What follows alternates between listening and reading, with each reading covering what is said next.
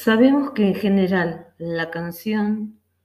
tiene un ritmo, una melodía que acompaña las ideas, los sentimientos y nos hace sentir un poco vinculados con las emociones que despiertan. Sobre todo nos damos cuenta cuando no conocemos el texto de la letra porque está en otro idioma, por ejemplo, pero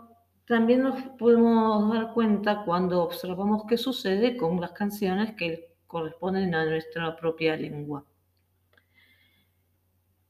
En la descripción del episodio te vas a encontrar con los enlaces a las letras de dos canciones que elegí en este caso para vos. La memoria de León Gieco y Desaparecidos, originalmente compuesta por Rubén Blades y que en otras ocasiones puedes haber escuchado en versiones de Maná y de otros cantantes u otros grupos.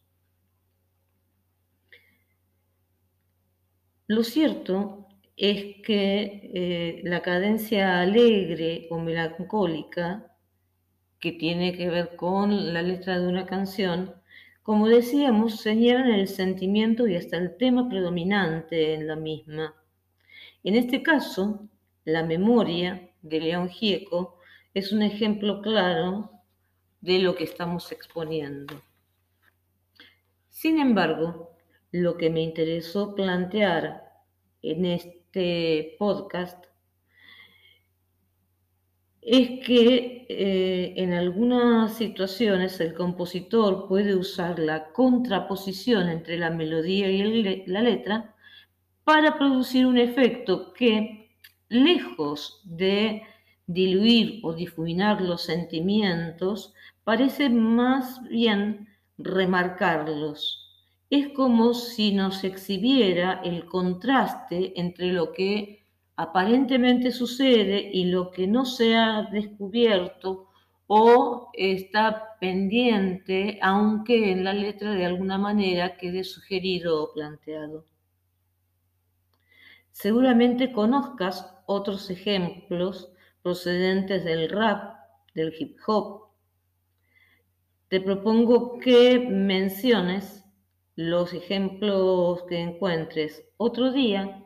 veremos cómo esto juega también en textos literarios, sobre todo en poesías, en donde el ritmo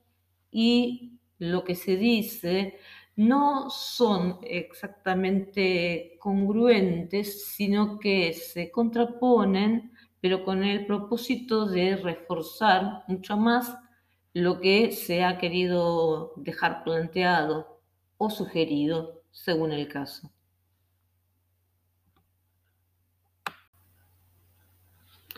Después de escuchar las canciones, leer la letra y haber escuchado el audio anterior en el que hablábamos un poco acerca de lo que tiene que ver con ritmo, melodía, letra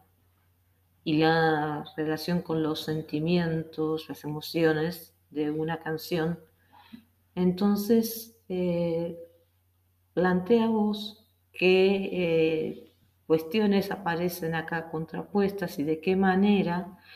en el caso de desapariciones de Rudolf Blades, se nota sobre todo ese efecto en el que de pronto eh, un ritmo alegre no nos aleja de lo fuerte que se está planteando en la canción.